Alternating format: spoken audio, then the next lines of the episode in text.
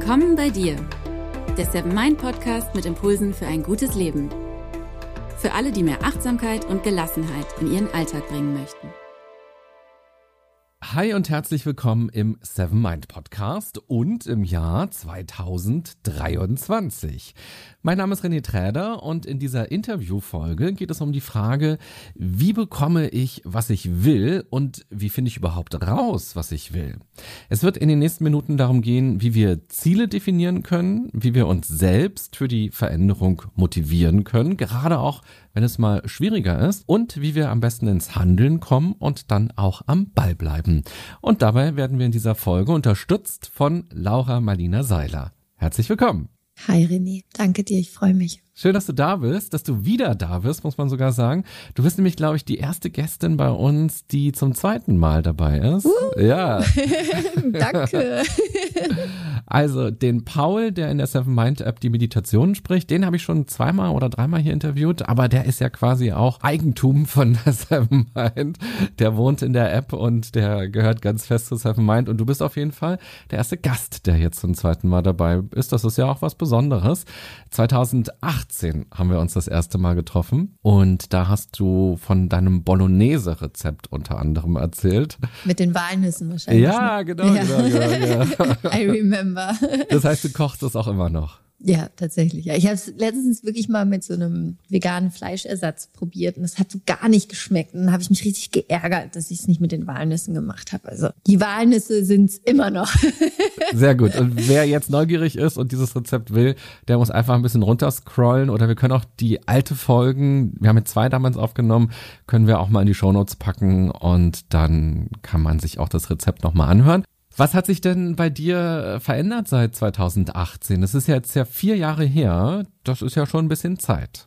Das ist ein bisschen Zeit, ja. Also ich bin Mama geworden zweimal. Ich habe einen wundervollen Sohn, Carlo, der ist jetzt vier. Der ist 2018 auch geboren, im Oktober. Und Zoe, meine Tochter, die ist jetzt 20 Monate, die ist im April geboren. Und ja, also es hat sich unglaublich viel getan. Ich glaube vor allen Dingen irgendwie in mir, mit mir, ich habe das Gefühl, ich werde immer klarer über so viele dysfunktionale Muster, die ich auch irgendwie habe, hatte und werde immer offener auch dafür, schneller hinzugucken, schneller damit zu arbeiten und habe wahnsinnig viel an mir selber gearbeitet in den letzten Jahren und es zeigt sich dann natürlich auch immer im Außen, wenn sich viel im Innen verändert, dass sich dann auch viel im Außen verändert. Ich habe mittlerweile in meinem Unternehmen, wir sind fast 40 Leute in meinem Team, was Wahnsinn ist. Ich habe noch ein paar andere Unternehmen gegründet in der Zwischenzeit.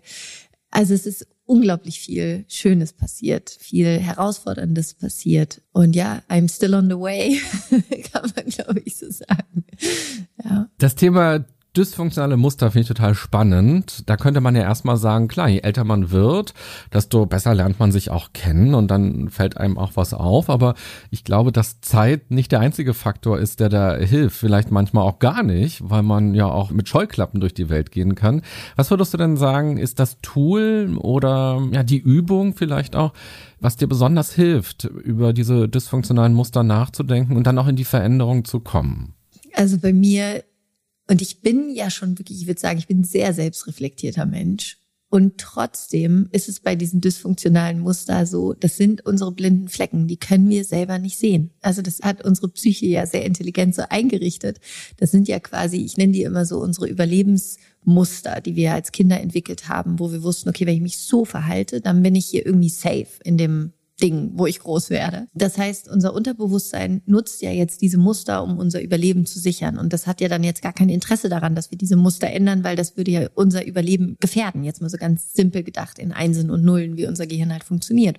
Bedeutet, uns selbst auf die Schliche zu kommen mit diesen Mustern ist quasi wie eine Katze, die in ihren eigenen Schwanz beißen. Es geht einfach nicht. Du kommst nicht ran. Also es geht nicht, egal wie sehr du dich verbiegst, weil es in dir wie so eine Art Klappe gibt, die dich nicht da durchgehen lässt, dass du es erkennen kannst. Und was mir deswegen am meisten hilft, ist tatsächlich mit anderen Menschen daran zu arbeiten. Also ob es jetzt in Form von Therapie ist oder Coaching, also vor allen Dingen in Form von Coaching. Aber ich habe halt ganz viele unterschiedliche Sachen, die ich natürlich auch ausprobiere in Form von Coaching quasi. Aber am meisten sind es Menschen, die mir gute Fragen stellen, die mir helfen, dahinter zu gucken zu können. Ne? Also die quasi jetzt im übertragenen Sinne, die der Katze den Schwanz reichen und sagen, hier schau mal, das ist dein Schwanz quasi.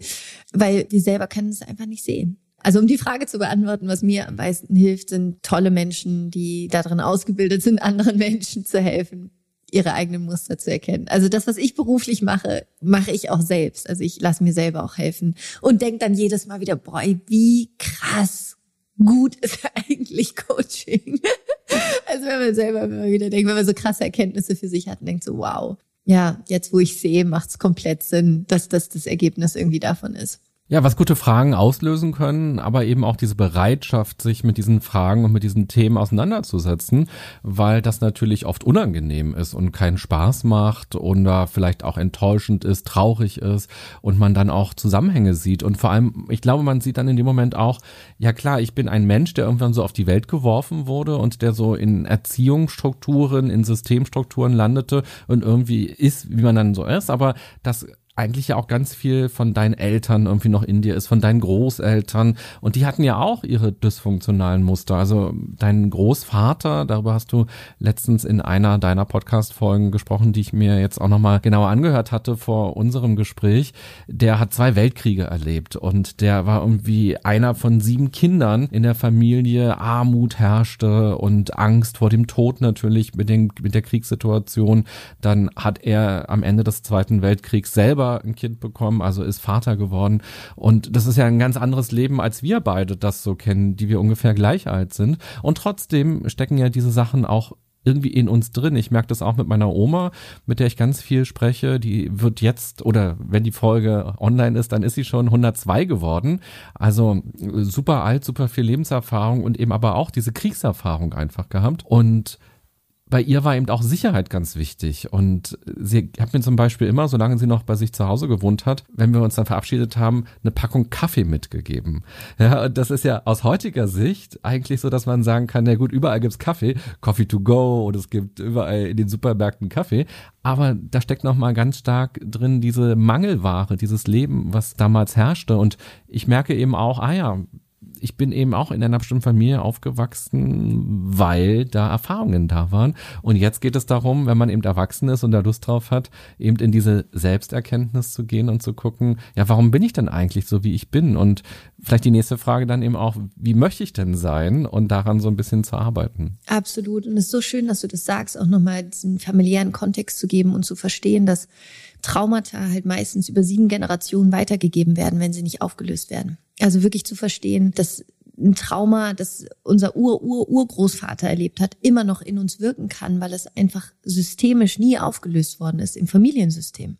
Und dann wieder der Sohn von dem Ur-Urgroßvater hat seine Überlebensstrategie mit diesem Traumata dann irgendwie entwickelt und das wieder an seine Kinder weitergegeben und das an seine Kinder weitergegeben. Und das Schöne ist, dass wir jetzt natürlich gerade dieses unglaubliche Privileg haben in der Gesellschaft, in der wir auf wachsen und auch die Generation, die wir sind, dass wir jetzt ja so tatsächlich so die erste richtige Generation sind, die diesen Freiraum und auch die Zeit tatsächlich haben, dass wir uns so intensiv mit uns auseinandersetzen können. Ne? Wenn wir uns so die Bedürfnispyramide angucken, ist ja Selbstentwicklung ganz oben das oberste Zipfelchen quasi, wenn alle anderen Bedürfnisse gedeckt sind. Und das ist halt gerade dieses Privileg und aber denke ich halt auch die Verantwortung, es dann wirklich auch zu tun. Also dann eben sich nicht irgendwie darauf auszuruhen und zu sagen, ja, okay, dann chill ich jetzt die ganze Zeit und guck Netflix, sondern halt zu sagen, okay, vielleicht kann ich jetzt gerade wirklich in meiner Familie, in meinem kompletten Familiensystem und auch für alle, die danach kommen und dann aber auch für die gesamte Gesellschaft und damit auch für die gesamte Welt wirklich einen Unterschied machen und gucken, okay, was gibt's bei mir eigentlich zu heilen? Was gibt's bei mir aufzulösen? Welche Traumata sind da? Welche dysfunktionalen Muster sind da? Wo bin ich in der Angst? Wo bin ich im Mangel? Wo bin ich in diesem inneren Krieg ja auch irgendwo, den ich hier auflösen kann. Und das war so, um, um da den Bogen halt nochmal zu schlagen zu deiner Eingangsfrage. Das war für mich, glaube ich, in den letzten Jahren das, wo ich intensiv einfach an mir gearbeitet habe und mir wahnsinnig viel auch Unterstützung geholt habe. Und du hast es gerade auch so schön gesagt, das ist manchmal so krass anstrengend. Das ist nicht nur nice. Und ich sage immer, es gibt so dieses spirituelle Schönheitschirurgie, so nach dem Motto, ach, ich mache ein bisschen Licht dahin und, ne, und ein bisschen Dankbarkeit und dann ist das, passt es schon.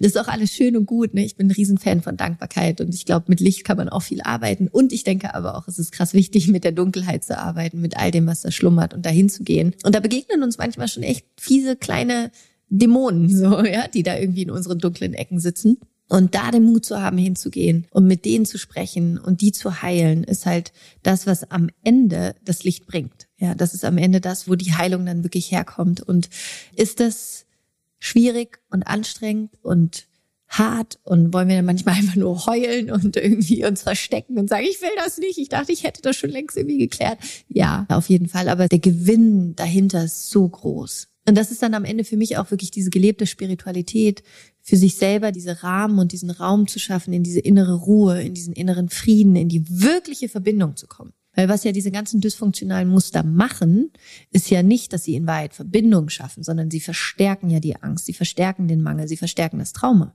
Und das eben zu verstehen, also sich immer wieder die Frage zu stellen, bin ich wirklich verbunden? Bin ich wirklich mit mir verbunden? Bin ich mit dir verbunden? Bin ich wirklich mit den Menschen verbunden, die ich liebe? Oder ist es eigentlich eher die ganze Zeit so ein, hm, so ein bisschen, ne, so, so umeinander herumtänzeln und so zu gucken, okay, wann kommt die nächste Verletzung? So ungefähr. Und ich glaube, das ist einfach was Wunderschönes und das wünsche ich auch allen Menschen, die gerade zuhören und die sind jetzt ne 2023 halt da auch wirklich zu sagen, okay, vielleicht ist so das schönste Ziel, was ich mir setzen kann, gar nicht irgendwie zu sagen, ich will zehn Kilo abnehmen oder ich will mehr Sport machen oder ich will irgendwie ne, so diese typischen Vorsätze, die wir uns alle setzen, sondern vielleicht mal so ganz tief in sich reinzuspüren und sich die Frage zu stellen, was wäre so ein übergeordnetes Ziel, das ich mir erfüllen könnte, wo ich dann im Januar 2024 auf dieses Jahr zurückgucke und mir denke, wow, das war das transformierendste, heilsamste, intensivste und irgendwie schönste Jahr, das ich bisher in meinem Leben hatte, das mich so sehr zu mir selber zurückgebracht hat. Und da vielleicht eher mal in so eine Richtung reinzufühlen. Ich glaube, das kann ganz, ganz, ganz viel verändern als Gegenentwurf zu diesen ganzen Vorsätzen, die ja oftmals auch sehr mit dem Außen zusammenhängen, könnte man ja auch für sich sagen, ich versuche mal diesen Gedanken anzunehmen, dass schon alles oder ganz viel in mir ist und dass ich, wenn ich da was aktiviere oder das nutze oder anders damit umgehe, vielleicht auch ganz andere Entscheidungen treffe, andere Wege gehe und dadurch viel mehr eben auch das anziehe, was ich möchte, beziehungsweise eben, du hast es gerade auch nochmal schön gesagt, wirklich in Kontakt zu sein mit mir, mit den anderen Menschen, mit meiner Arbeit, mit den Dingen und eben nicht nur auf die nächste Verletzung zu warten oder sich zu fragen, wie lange kann ich es mit bestimmten Menschen aushalten, ab wann wird es mir zu viel, sondern tatsächlich zu gucken, was verbindet uns denn und wo ist die Verbindung? Und ja, ganz schön, das war ja quasi jetzt schon mal so ein kleiner Disclaimer, dass das keine Wohlfühlfolge wird, sondern dass das ja auch anstrengend ist. Ich finde ja auch Achtsamkeit ist am Ende ja auch nicht nur irgendwie Entspannung oder so, sondern achtsam durch die Welt zu gehen kann ja auch schmerzhaft sein und kann anstrengend sein, weil man dann anfängt, seine Bedürfnisse auszusprechen oder auch zu erkennen, wo werden sie gerade nicht befriedigt. Und da geht dann der Schmerz vielleicht auch erstmal los und nicht die Entspannung, die man sich mit Achtsamkeit erstmal so vorstellt. Ja, und zwei Dinge, die mir da gerade noch gekommen sind. Das eine ist zu verstehen, dass gerade bei diesen Zielen, die du gerade meintest, die wir uns oft im Außen setzen, ne, ich möchte irgendwie mehr Geld verdienen oder ich möchte abnehmen oder ich möchte irgendwie einen besseren Körper haben. Ich sage jetzt so diese typischen Klischee-Vorsätze, die wir uns setzen, die auch völlig legitim sind, ne? nichts dagegen einzuwenden. Spannend ist ja eben nur die Tatsache, dass wir sie so oft dann eben nicht erreichen. Und das ist das, worauf ich gerne hinaus möchte, ist, dich zu fragen, warum erreiche ich sie eigentlich nicht? Warum habe ich bisher meine Ziele nicht erreicht? Und dann fängt es plötzlich an spannend zu werden. Weil wenn du durch diese Tür gehst und da mal den Weg runterläufst, dann wirst du höchstwahrscheinlich an so Glaubenssätze kommen wie, ich bin es nicht wert, ich bin nicht wichtig genug, ich habe es nicht verdient. Oder sowas wie das Gewicht, die 20 Kilo, die ich gerade mehr habe, die schützen mich. Das ist meine Schutzzone. Die haben mich geschützt als Kind zum Beispiel, ja. Oder dieses emotionale Essen schenkt mir Nähe und Liebe, nach der ich mich als Kind gesehen habe. Und plötzlich sind dann eben Ziele, die wir uns gesetzt haben, geht es plötzlich überhaupt nicht mehr irgendwie um das Ergebnis im Außen, sondern plötzlich haben diese Ziele ein wahnsinniges Heilungspotenzial für uns. Und wenn du eben dir als Ziel setzt, quasi wirklich in die Selbstliebe zu kommen, als Beispiel, oder wirklich in die Heilung zu kommen, in die Vergebung zu gehen, dein Familiensystem als deinen Beitrag zu leisten, dein Familiensystem zu heilen, glaube ich nämlich, und das ist das, was ich in meinem Leben wahrgenommen habe, dass 95 Prozent aller Ziele, die ich mir gesetzt habe, als natürliche Konsequenz dessen in unser Leben kommen. Weil in dem Moment, wenn du anfängst, in die Heilung zu gehen, in dem Moment, wenn du anfängst, diese dysfunktionalen Muster zu erkennen und plötzlich erkennst, okay, ich bin wichtig, ich bin wertvoll, ich bin geliebt, fängst ja an, ganz anders mit dir selbst umzugehen. Du fängst natürlich an, dich gesunder zu ernähren. Natürlich machst du Sport und bewegst dich. Das ist ja gar keine Frage mehr. Du musst dich ja gar nicht mehr dazu zwingen, sondern das ist für dich das Natürlichste der Welt. Weil warum solltest du dir das nicht selber schenken? Natürlich steigst du aus als irgendwelchen dysfunktionalen Beziehungsmuster mit Partnern oder Partnerin, weil du denkst so, hey, hey, warte mal, warte mal, warte mal, warte mal ganz kurz. Kann gut sein, dass du mich die letzten Jahre so behandelt hast, aber jetzt mal ganz kurz, stopp. Ich verlasse dieses System, weil du plötzlich erkennst, nee, das ist nicht, wie du leben willst. Und wir versuchen eben so oft durch das Außen was im Innen zu verändern, was halt aber nicht funktioniert. Ich meine, das haben wir alle schon so oft erlebt. Genauso mit Geld. Anstatt irgendwie zu sagen, gut, ich will irgendwie, keine Ahnung, 100.000 Euro am Ende des Jahres auf dem Konto haben. Ist cool, schreib's dir auf, super Ziel, so go for it. Alle Fülle der Welt für dich. Überleg dir aber, und das ist eben dann die Frage, die halt danach kommt, die du vorhin auch schon gesagt hast, okay, wer müsste ich eigentlich dafür sein, um diese 100.000 Euro auf meinem Geld zu haben? Weil wärst du ja schon dieser Mensch, hättest du sie schon. Das heißt, es ist ja viel spannender für dich zu gucken, okay, was sind eigentlich die Überzeugungen, die Glaubenssätze, die dich davon abhalten, 100.000 Euro auf dem Konto zu haben. Also was ist es? Ist es, dass du Angst vor Zahlen hast, dass du Angst vor Geld hast? Ist es, dass du denkst, dass Geld zu Trennung führt? Ist es, dass du denkst, dass du es nicht verdient hast? Ist es, dass du denkst, dass du super viel dafür arbeiten musst und es sich deine Gesundheit kostet? Was ist das, was dahinter steht? Und dann kommt ja plötzlich dieser Heilungsprozess, der angestoßen wird. Das war das eine, da können wir gleich aber gerne nochmal drauf eingehen. Und das andere, wo ich noch ganz kurz anknüpfen wollte, war zu dem äh, Verbindungsthema Beziehung. Alle Studien, die es gibt, und ihr bei Seven Mind, ihr beschäftigt euch ja auch so viel damit, ist das, was uns ja am besten tut, das, was wir Menschen am meisten brauchen für unsere Gesundheit, das, was uns am gesündesten macht, ist Beziehung. Beziehung zu anderen Menschen. Das ist der Number One Health Indicator, die Qualität der Beziehung, die wir haben. Und interessanterweise setzen sich aber ja die wenigsten Menschen irgendwie als Vorsätze, ey, ich will die geilste Beziehung zu meinen Kindern, zu meinem Mann oder meiner Frau, zu meinen Eltern, zu meinen Freunden. Ich will hier, ich will wirklich Community Building machen. Ich will Nähe, ich will Tiefe, ich will Authentizität, ich will Verletzlichkeit. Das wäre ja mal spannend, oder? Wenn wir uns das mal als Ziel setzen würden, was dann passiert. Also mal gucken, was sich die Hörerinnen und Hörer dann am Ende der Folge für Ziele setzen, beziehungsweise das würde ich vielleicht auch mal als Einladung aussprechen, alle, die gerade so ihre Ziele im Sinn haben, auch damit vielleicht mal in den nächsten Minuten zu arbeiten und zu gucken, ob sich das verschiebt, ob da andere Ziele oder andere Bilder plötzlich auch auftauchen und sie sagen, ah ja, stimmt, warum renne ich krampfhaft seit Jahren einem Ziel hinterher? Ist es überhaupt meins oder würde über einen anderen Weg das nicht viel eher in mein Leben kommen? Also das finde ich eine spannende Frage. Und da sind wir ja vielleicht auch schon so ein bisschen in der Spiritualität. Und das ist ja auch das Besondere bei dir, dass du diese Themen mit ganz viel Spiritualität untermauerst oder eben einfließen lässt. Wer bei dir zu Besuch kommt, der wird meistens äh, Karten gelegt bekommen von dir. das heißt, für dich ist das was ganz Wichtiges. Kann dir auch gleich eine ziehen, wenn du willst. Ich habe sie sogar hier liegen. Ja, geil. Machen wir gleich. Man kann ja auch lange darüber diskutieren, was ist überhaupt Spiritualität. Ich würde immer von mir behaupten, und das ist sicherlich falsch, dass ich diesen Podcast hier relativ unspirituell gestalte. Ja, das ist definitiv falsch. Allein schon durch dein Sein ist es doch schon spirituell. Allein, dass du deine Seele da reinbringst. Ja. Genau. Wir kommen vielleicht auch gleich nochmal dazu, dass du mal erklären kannst, was du unter Spiritualität siehst. Aber ich habe mir vorgenommen, dass ich dich gerne einladen würde wollen, eben in diese Folge auch ganz viel Spiritualität so bewusst reinzupacken und dadurch eben auch vielleicht nochmal was anderes anzubieten, weil ich komme immer mit Studien oder mit konkreten Übungen und mit solchen Dingen und ich würde es total schön finden, wenn du hier und da vielleicht auch ganz bewusst über Spiritualität sprichst und das so als ganz zentrale Ebene vielleicht auch einfließen lässt, wenn du da Bock drauf hast. Unbedingt, mein Herz ist so ja.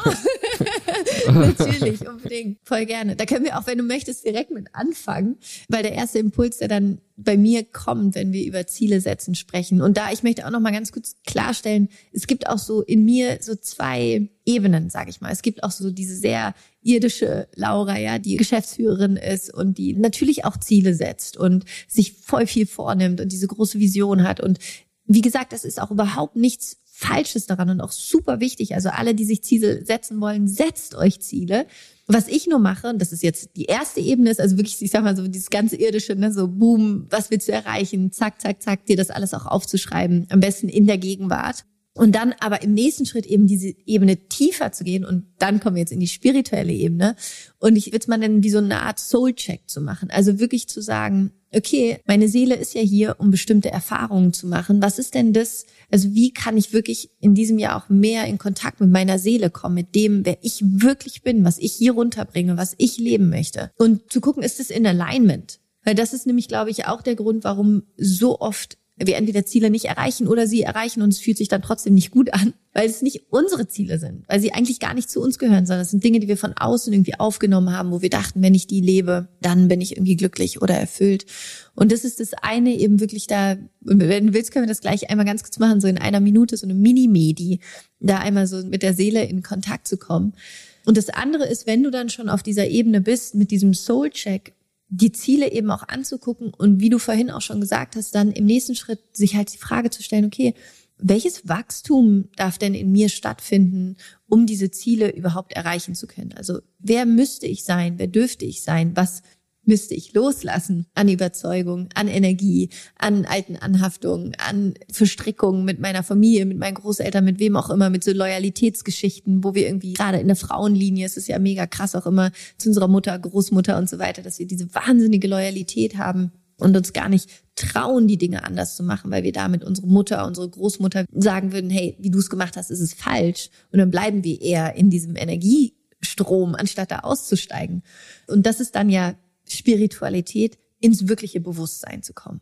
Ins wirkliche Bewusstsein darüber, wer bin ich, wofür bin ich hier, was darf ich verändern, was darf ich loslassen, wo bin ich nicht in Fülle, wo bin ich nicht im Vertrauen, wo bin ich nicht mit mir angebunden, wo bin ich nicht mit dem, ich sag mal, mit dem großen Ganzen angebunden, sondern in Trennung. Wenn du mich fragst, was ist Spiritualität, was mir jetzt so als Impuls kommt, um das irgendwie so relativ klar zu sagen, Spiritualität ist immer wenn du in Verbindung bist und nicht in Spiritualität zu sein, ist sozusagen in Trennung zu sein. In Trennung von dir, in Trennung von Menschen, in Trennung von der Natur, von der Erde. Wir sind ja eigentlich alle miteinander verbunden. Und diesen Schmerz, den wir, glaube ich, oft auch alle fühlen, der kommt daher, weil wir nicht in Verbindung sind. Weil wir denken, wir sind irgendwie diese eine kleine Entity. So, nein, Quatsch so, gar nicht. So, ja, du hast deinen Körper, aber deine Energie und alles ist es ja, wir sind ja ständig die ganze Zeit im Aus. Wir atmen alle die gleiche Luft. Wir sind alle aus dem gleichen Sternenstaub gemacht. Also, ne, wir kommen alle aus dem gleichen Ort. Und es ist einfach Quatsch zu denken, dass wir voneinander getrennt sind. Und Trennung aufzulösen, in die Verbindung zu gehen, in die Heilung zu gehen, ganz zu werden, wieder in die eigene Ganzheit zu kommen, löst diesen Mangel auf, den wir oft ja dann auch empfinden. Und vieles von den Zielen, die wir uns setzen, die setzen wir, weil wir glauben, wenn ich das erreicht habe, dann geht das Gefühl von der Leere weg. Dann geht das Gefühl von dem Mangel weg. Dann geht das Gefühl weg irgendwie, dass mir was fehlt. Was Quatsch ist. Weil du kannst es von außen, du kannst da nichts reinsetzen.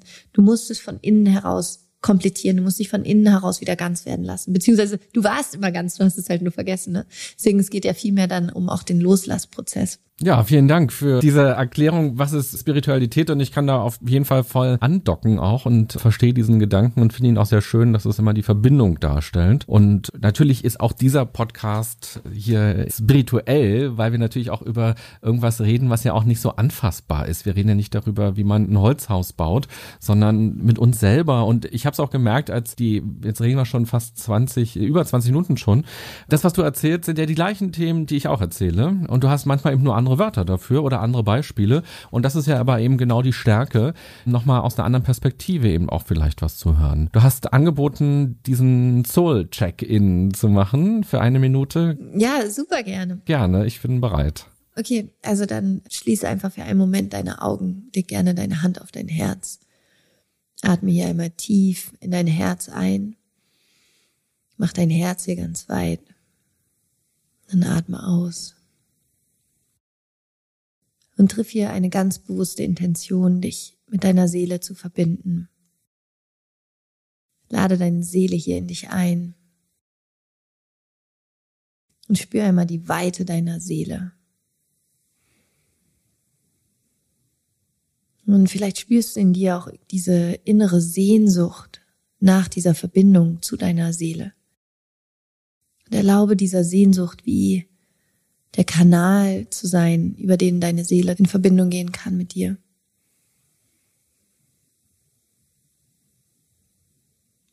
Und in dieser Verbindung mit deiner Seele, stell dir einfach die Frage, was ist die eine Sache in diesem neuen Jahr 2023, die für meine Seele wichtig ist?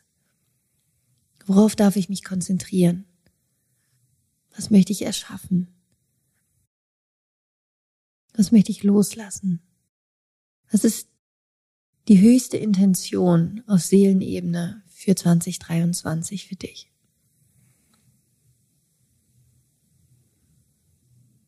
Und was auch immer jetzt als Impuls kommt, bewerte es nicht, nimm es dir einfach mit.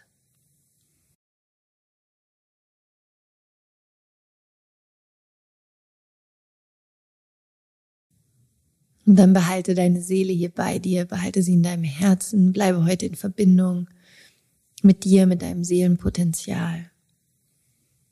Lass sie wie so ein ganz warmes Sonnenlicht durch dich hindurch strahlen. Atme noch einmal tief in dein Herz ein und aus. Und dann öffne deine Augen, komm zurück ins Hier und Jetzt. Und wenn du einen Moment Zeit hast, nimm dir gerne einen Stift, einen Zettel und schreib einfach kurz für dich auf, was du empfangen hast, was du gefühlt hast. Und nimm dir das mit und vielleicht ist es was ganz anderes als all die Ziele, von denen du dachtest, dass sie für dich wichtig sind. Ja, stark. Vielen Dank, Laura, Gerne. für diesen Seelencheck-in. Gerne. Voll schön. Und ich bin mir relativ sicher, dass bei den meisten andere Bilder und Assoziationen aufgekommen sind, als wenn man erstmal fragt, was sind deine Ziele für dieses Jahr, für die nächsten Monate. Ja, ich glaube, wir sind dann sehr schnell so im Außen und sehen Dinge, die man anfassen kann, Dinge, die wir gerade nicht haben, die wir jetzt nicht anfassen können und die wir wollen oder ja, irgendwelche Dinge, die man erreichen kann oder so. Und ja, bei dieser Frage kam jetzt bestimmt, bei mir war es auf jeden Fall so, ganz andere Dinge. Cool. Ja, spannend. Ja, spannend. Sehr schön. Vielen Dank dafür. Gerne. Ja, wir sind ja jetzt schon mittendrin, im Grunde genommen auch in der Selbsterkenntnis. Und die würde ich gerne einmal voranstellen. Wir haben auch schon viel über Ziele gesprochen. Das wollen wir auch gleich nochmal vertiefen. Ziele, Motivation und Handeln, diese drei Dinge. Aber davor kommt für mich einmal noch diese Selbsterkenntnis, weil ja wirklich die Frage ist, wer bin ich denn eigentlich und was will ich denn eigentlich? Als ich Kind war, habe ich natürlich gesehen, meine Eltern arbeiten, mein Vater hat das gearbeitet, meine Mutter das und abends am Abendbrotstisch haben sie sich unterhalten über die Dinge des Lebens. Und wir waren bei meinen Großeltern, die bestimmte Arbeiten hatten oder dann irgendwann in Rente gegangen sind. Und als ich so klein war, dachte ich, naja, irgendwann bin ich eben dran, so jetzt ist mein Job die Schule und dann ist die irgendwann vorbei und dann macht man irgendwie eine Ausbildung. Und dann werde ich dann irgendwann am Abendbrotstisch erzählen, wie so mein Tag war und werde einfach so den Staffelstab irgendwie übernehmen, so. Und das ist aber in der Form gar nicht passiert, sondern das Leben hat sich ganz anders entwickelt und das ist ja auch großartig großartig, dass wir diese Möglichkeiten haben. Wir haben ja vorhin auch kurz darüber gesprochen, dass eben diese ganzen Selbsterkenntnisthemen vor vielen Jahrzehnten oder vor einigen Jahrzehnten so noch gar nicht waren. Als dein Großvater 1945 geboren ist, hatte da nicht im Buchladen eine ganze Reihe mit Selbsthilfebüchern und Podcasts und YouTube-Videos und Coaches und Psychotherapeuten. Das gab es einfach nicht. Und da gab es sicherlich auch einige Leute, die sich mit diesem Thema auseinandergesetzt haben, aber das konnte man nicht so leicht überall konsumieren konsumieren. Und das ist ja heute die große Chance, das überall auch konsumieren zu können und sich damit auseinanderzusetzen, wenn man möchte. Was kannst du uns denn sagen, wo ist der Selbsterkenntnisknopf? Also wo, wo muss man drücken, damit man zu diesem authentischen Ich kommt, damit man zu dem kommt, zu der Idee vielleicht kommt oder zu dem Spüren kommt, wer man eigentlich ist, wenn man eben diese ganzen Bilder und Erwartungen von anderen oder die man auch selber hat, so mal wegradiert. Also den Knopf gibt's glaube ich nicht. Was ist Was? aber? Ja, ich weiß. Sorry.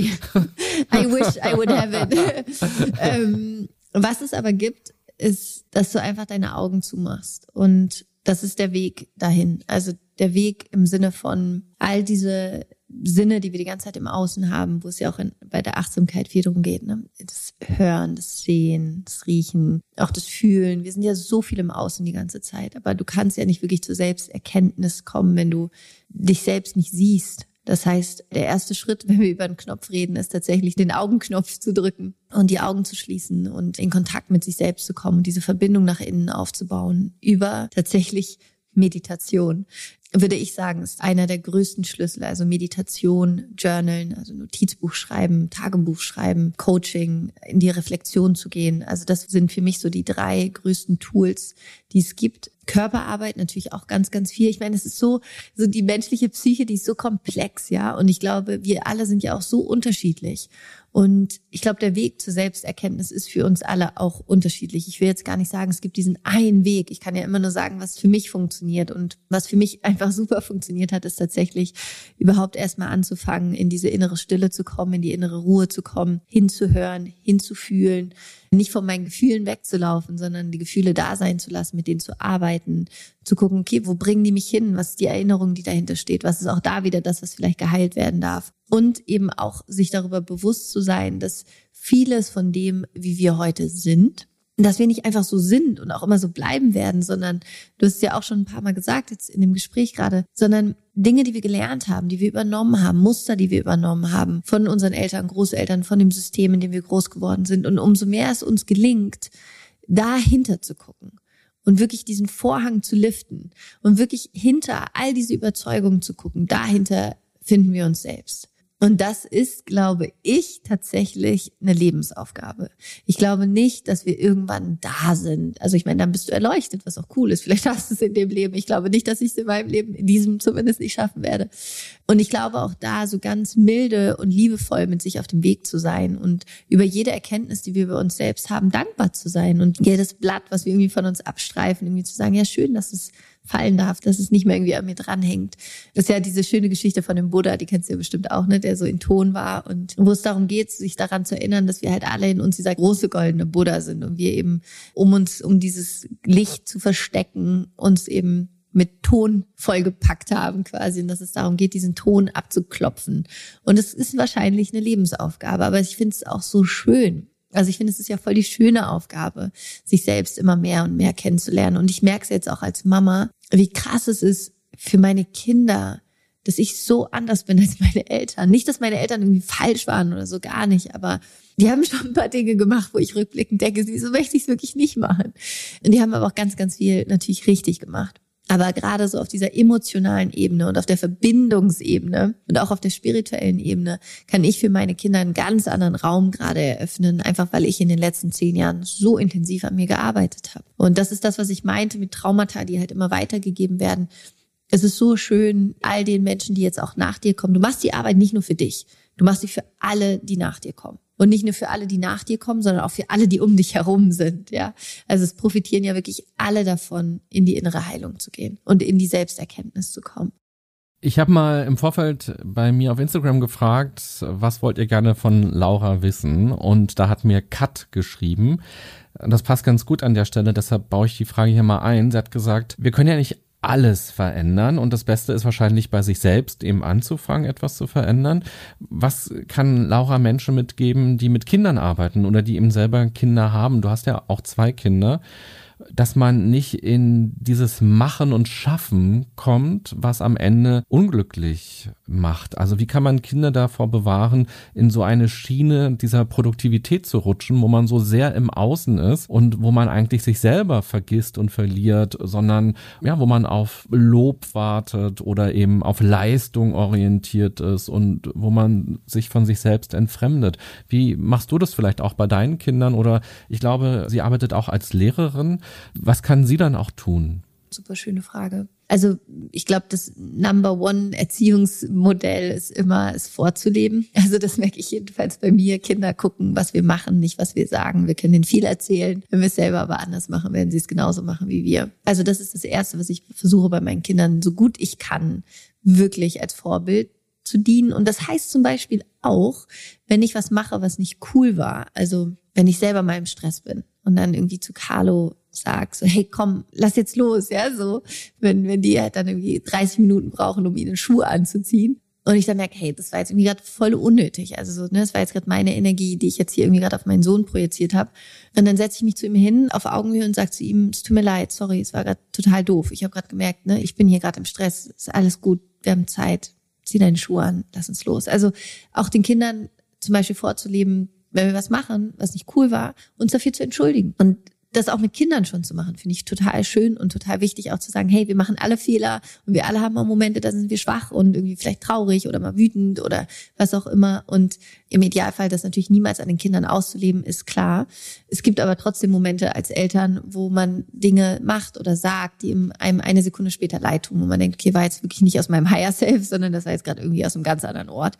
Also das ist das eine, glaube ich, die Dinge wirklich vorzuleben, von denen wir uns wünschen, dass sie unsere Kinder auch so leben. Das andere, was ich mit Carlo mache, ist ihm immer wieder zu sagen, wie sehr ich ihn liebe und dass ich ihm zum Beispiel ganz oft sage, ich liebe dich einfach für dich. Also das ist immer was ich sag. Ich sage ihm nicht irgendwie, wenn er was Tolles gemacht hat, ich liebe dich. Also dann sage ich ihm manchmal auch, aber es ist nicht, dass meine Liebe an eine Bedingung geknüpft ist, sondern ich sage ihm super oft, ich liebe dich, weil du so bist, wie du bist, genauso wie du bist, so einfach nur für dich. Und das versteht er. Und das ist, glaube ich, was, was wir unseren Kindern auch mitgeben können. Weil am Ende ist ja alles, was wir heute machen, aus Mangel, aus Liebe in unserer Kindheit. Ne? Dass wir irgendwie denken, okay, ich muss mehr leisten, ich muss mehr machen, um geliebt zu werden. Oder ich muss irgendwie ruhiger sein oder lauter sein oder irgendwie anders sein, um Liebe zu bekommen. Und da versuche ich bei meinen Kindern sehr in diese bedingungslose Liebe zu gehen, egal was er macht. Oder zum Beispiel auch, egal welche Gefühle bei ihm da sind, ne? Auch wenn er manchmal sauer ist oder wütend ist. Ich meine, der war jetzt ne, gerade so drei Jahre, vier Jahre, wo die manchmal natürlich auch diese Wutanfälle haben. Und wo ich ihn auch damit sein lasse. Also wo ich sage so, hey, du bist wütend, okay, lass es raus. soll ich dir ein Kissen geben? Komm, wir stampfen mit den Füßen auf den Boden.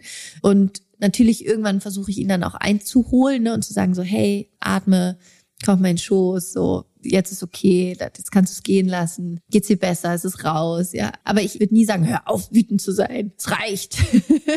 so, weil bringt ja nichts. Es ist halt die Emotion, die gerade da ist. Und ich glaube, das größte Geschenk, was wir unseren Kindern machen können, ist, ihnen bei dieser emotionalen Selbstregulierung zu helfen. Gefühle wahrzunehmen, Gefühle zu erkennen, Gefühle zu fühlen und sich nicht dafür zu schämen oder sie abzulehnen, weil ich glaube, wenn wir das unseren Kindern geben, dann löst sich auch ganz viel von dem anderen auf. Also dieses machen müssen oder sich schämen oder halt all diese Dinge, die uns in diese dysfunktionalen Muster reinbringen, weil der Ursprung existiert ja gar nicht quasi. Ja, das wäre so mein Impuls dazu. Ja, voll schön. Also drei Dinge. Ich fasse das nochmal kurz zusammen. Das eine ist, sich zu entschuldigen, wenn man selber falsch gehandelt hat oder irgendwie ungünstig. Überhaupt so eine positive Fehlerkultur zu entwickeln. Also einfach Kindern beizubringen, es ist okay, wenn du mal was machst, was blöd war in dem Moment. Dann entschuldigst du dich, ja, dann stellst dich hin, sagst, tut mir leid und machst es beim nächsten Mal besser. Aber es ist okay, Fehler zu machen. Wir alle machen Fehler.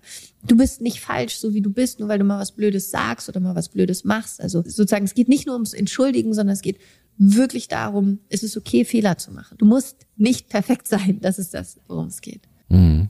Dann die bedingungslose Liebe, die du angesprochen hast, dass man also nicht erst für Leistung Aufmerksamkeit bekommt oder Zuneigung bekommt, sondern eben einfach auch schon dafür, wie man ist.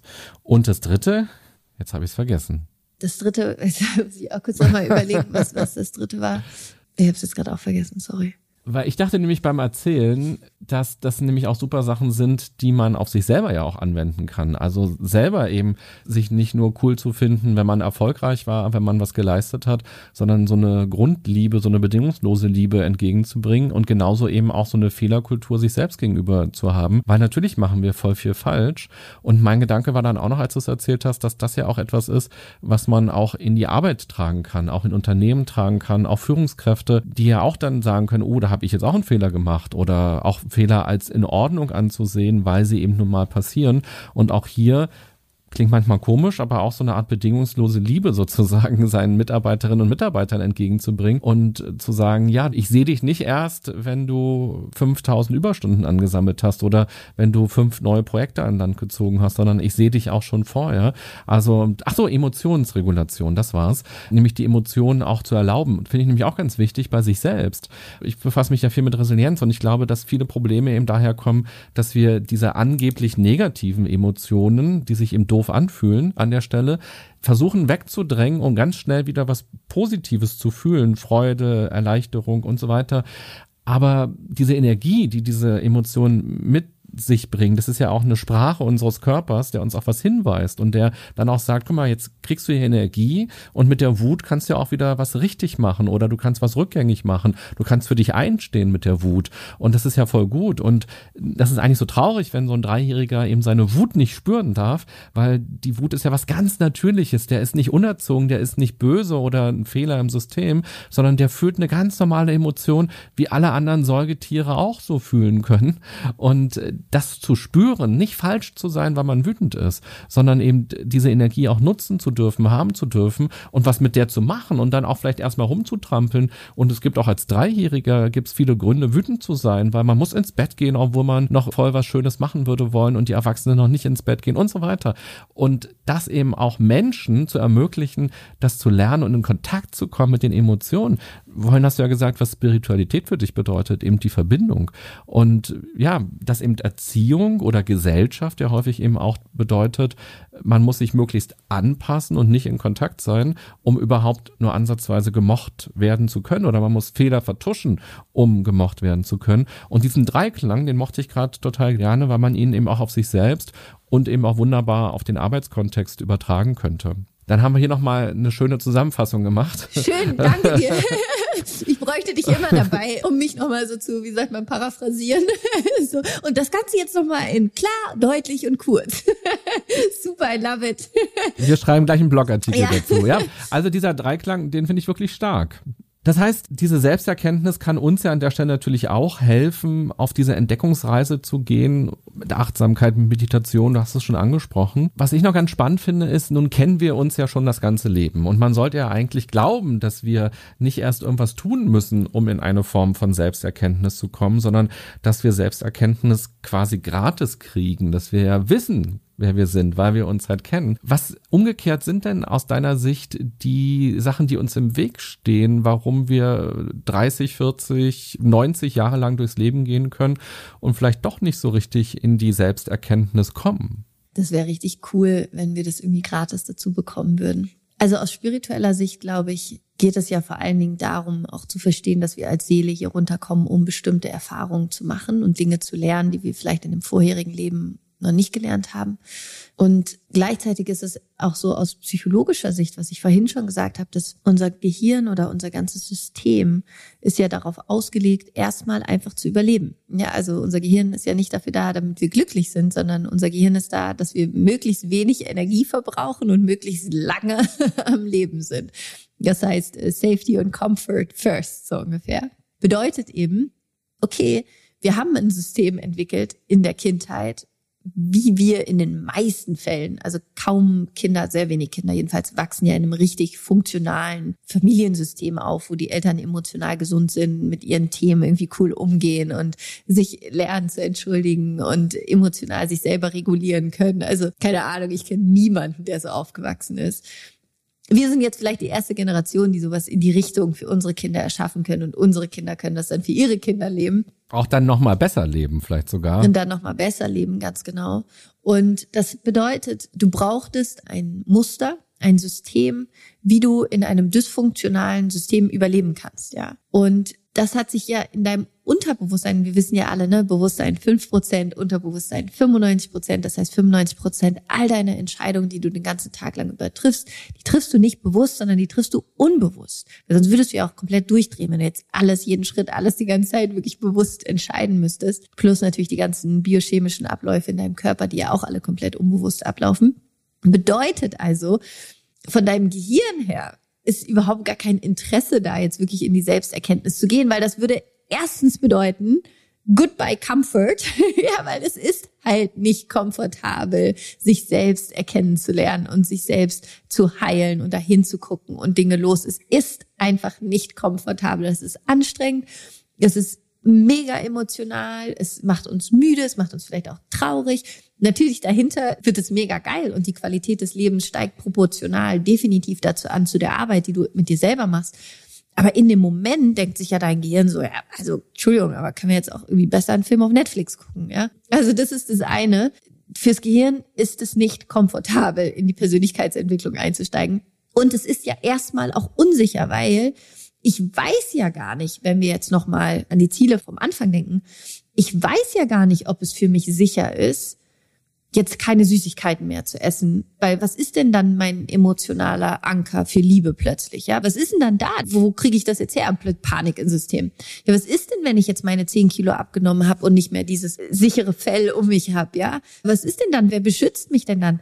Ja, was ist denn, wenn ich 100.000 Euro auf dem Konto habe? Wer stellt denn sicher, dass die Menschen, die ich liebe, dann noch da sind, dass meine Freunde nicht eifersüchtig sind oder dass nicht plötzlich irgendwie total viele Konflikte da sind? Uah, Crash in the System, so.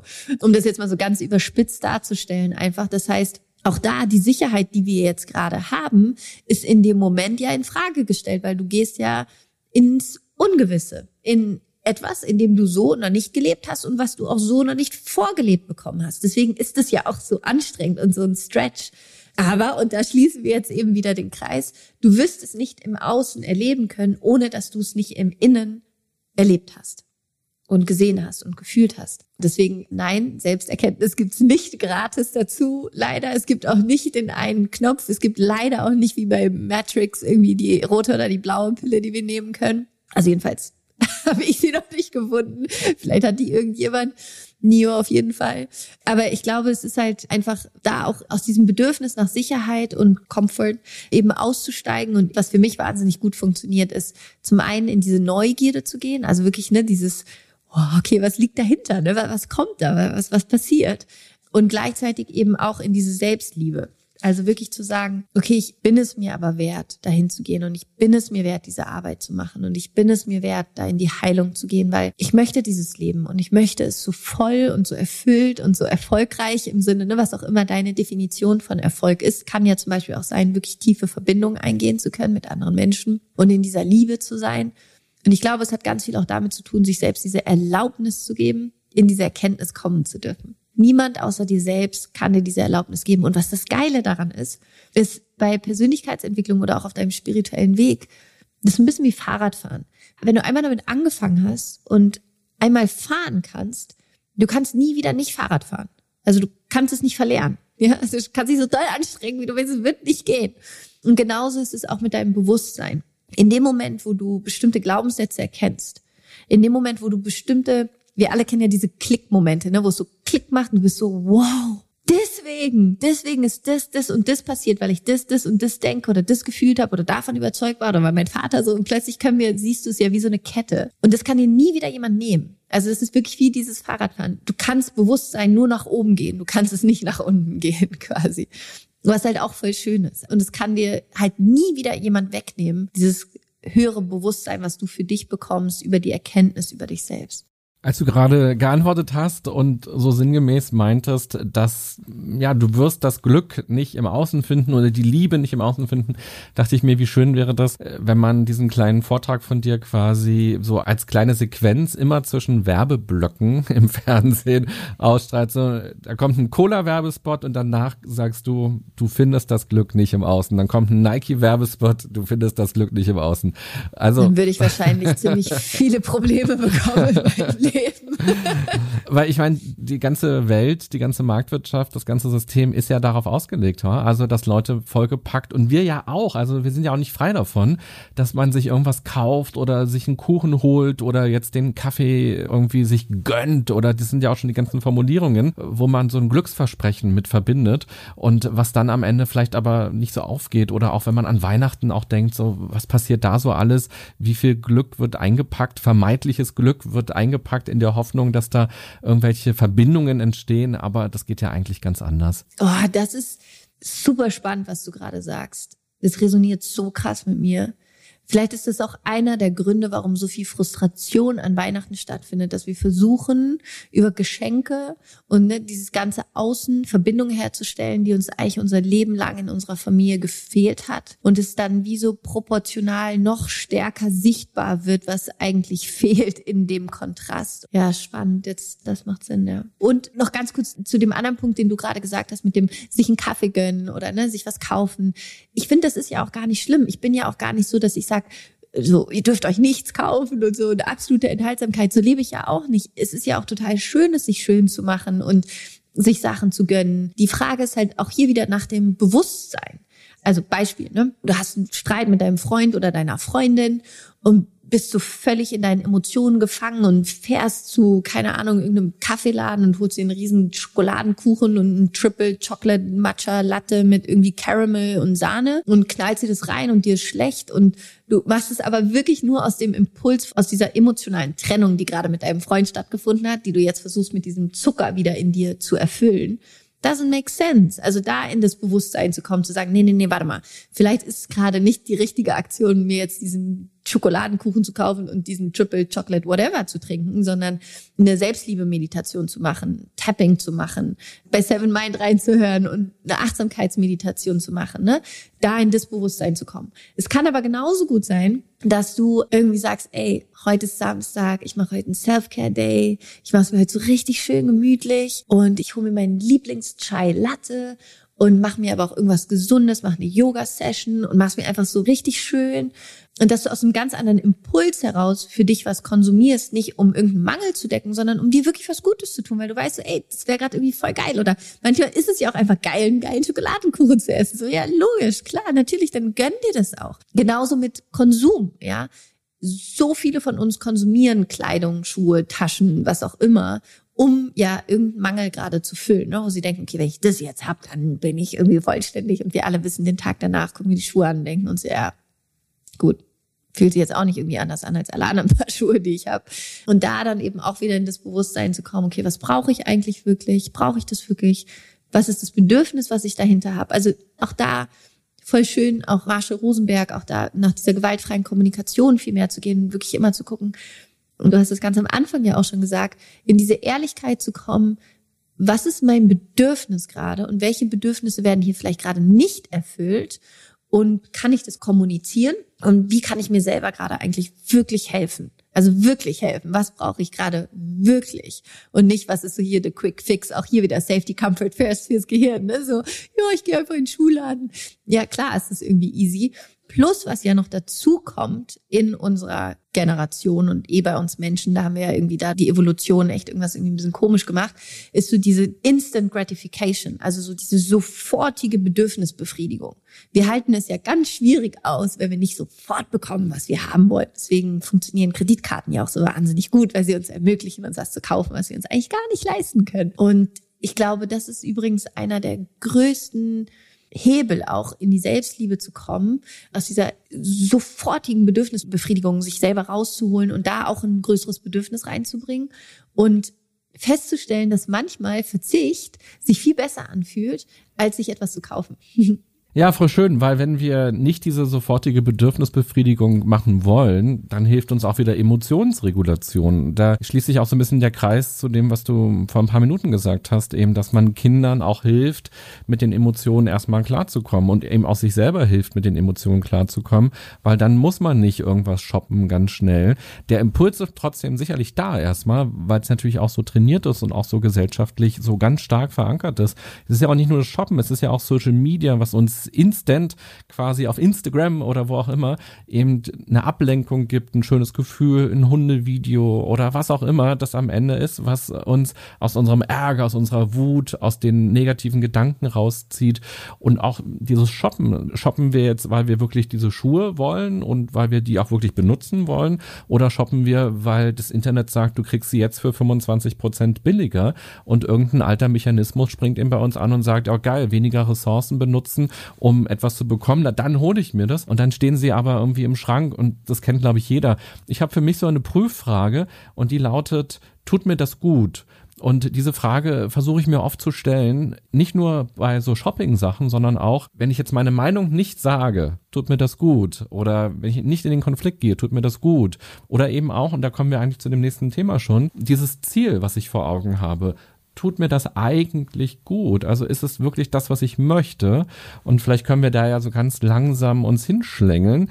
Ich habe gestern ein Insta-Posting bei dir noch gesehen, da hast du geschrieben, ich kann jederzeit neu wählen, wer ich bin und wie ich leben möchte. Und da steckt ja auch diese große Zielorientierung drin und auch dieser Gedanke, ich bin Gestalter, ich bin Gestalterin und ich kann etwas verändern und ich kann bei mir in meinem Leben etwas verändern. Ich kann mich vielleicht verändern, ich kann was am Außen verändern. Und deshalb lass uns mal gerne zum Thema Ziele kommen. Und da würde mich natürlich interessieren, vielleicht hast du eine Übung für uns, die dann ja auch in Richtung Selbsterkenntnis geht oder vielleicht auch ein Beispiel, wie du das machst wenn du merkst, da ploppt was bei dir auf und du hast ein Ziel, was du gerne erreichen möchtest. Wie gehst du mit dir in den Austausch, um zu klären, willst du es denn wirklich oder ist es eher ein Ziel, was kommt durch deine Erziehung oder durch das, was im Außen ist, was man dir einredet, was du dir selber einredest? Also woran erkennst du, das ist wirklich ein Ziel von mir und das möchte ich verfolgen oder das ist eigentlich eine fixe Idee? Also ich bin da tatsächlich sehr intuitiv mittlerweile. Ich habe halt auch so viele Ziele und Ideen immer. Ich lebe sehr viel in der Zukunft tatsächlich in meinem Kopf. Aber das ist irgendwie auch so ein bisschen mein Naturell. Also ich gehe nach dem Gefühl. Ich stelle mir vor, und das kann ja jeder auch machen, wenn du dir dein Ziel setzt und du stellst dir vor, es ist der Tag, wo du dein Ziel erreicht hast, wie fühlt sich das an? Macht dich das weit und groß und fühlt sich das gut an, fühlt sich das inspiriert an, passt es zu dir, ist es stimmig mit dir, mit deiner Seele, da kommt jetzt auch die Seele dann wieder rein. Und das ist so mein Hauptanker quasi, um diesen Check zu machen für meine Ziele, um das ganz konkret zu machen. Ich schreibe meine Ziele auf, ich schreibe sie in der Gegenwart auf, also ich schreibe auf, heute ist der 31.12.2023 zum Beispiel, also quasi in einem Jahr. Und ich habe folgendes erreicht oder erschaffen. Und dann schreibe ich mir darunter in Bullet Points auf, was es ist. Und dann lese ich mir die Sachen durch und spüre da rein und fühle so, okay, springt da mein Herz, also hüpft da mein Herz. Wir alle kennen ja dieses Gefühl, wir wissen ja, wie sich was für uns richtig anfühlt und wir alle wissen auch, wie sich was für uns nicht richtig anfühlt. Und das, was sich für mich nicht richtig anfühlt, das streiche ich dann raus, das mache ich dann auch nicht. Und was ich dann mache, ist, dass ich aufschreibe, was ist das Gefühl? Also als Beispiel, wenn ich mir aufschreibe, also jetzt so businessseitig, ne, würde ich wahrscheinlich irgendwie sowas aufschreiben wie, okay, ich möchte, ich habe die Rise Up in Shine Uni auch auf Englisch aufgenommen, als Beispiel, also ein Kurs von mir. Und dann würde ich aufschreiben, okay, was ist das Gefühl, das mir das gibt? Dann würde ich sagen, okay, es fühlt sich voll aufregend an, es fühlt sich so ein bisschen so wie verknallt sein an. Es fühlt sich auch nach einem Big Stretch an so. Also das wären wahrscheinlich so die Gefühle, die bei mir dazu jetzt hochkommen würden. Und dann ist für mich die nächste Frage, okay, was kann ich heute schon tun, um diese Gefühle zu fühlen? Ja, also wie kann ich da heute schon anfangen, das zu leben?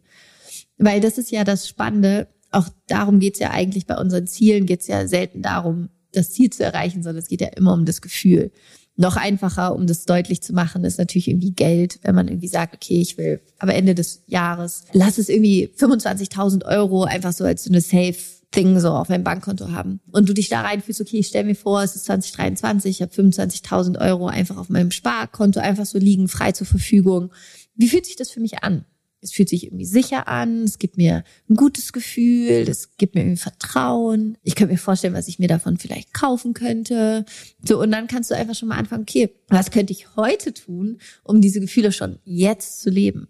Wo bin ich heute schon im Vertrauen? Was fühlt sich heute schon für mich gut an? Was gibt mir heute schon Sicherheit, um diese Gefühle zu nähren und zu stärken? Weil auch hier wieder, um nochmal die spirituelle Komponente mit reinzubringen. Wir leben in einem Universum, das hauptsächlich von Vibrationen, Schwingungen und Energie bestimmt wird. Und unsere Gefühle sind ja nichts anderes als Energie und Bewegung. Das bedeutet, in dem Moment, wenn du anfängst, diese Energie, diese Gefühle jetzt schon zu fühlen, sendest du auch eine bestimmte Information raus, die wiederum mehr von dem Gleichen in dein Leben zurückbringt, das Gesetz der Anziehung.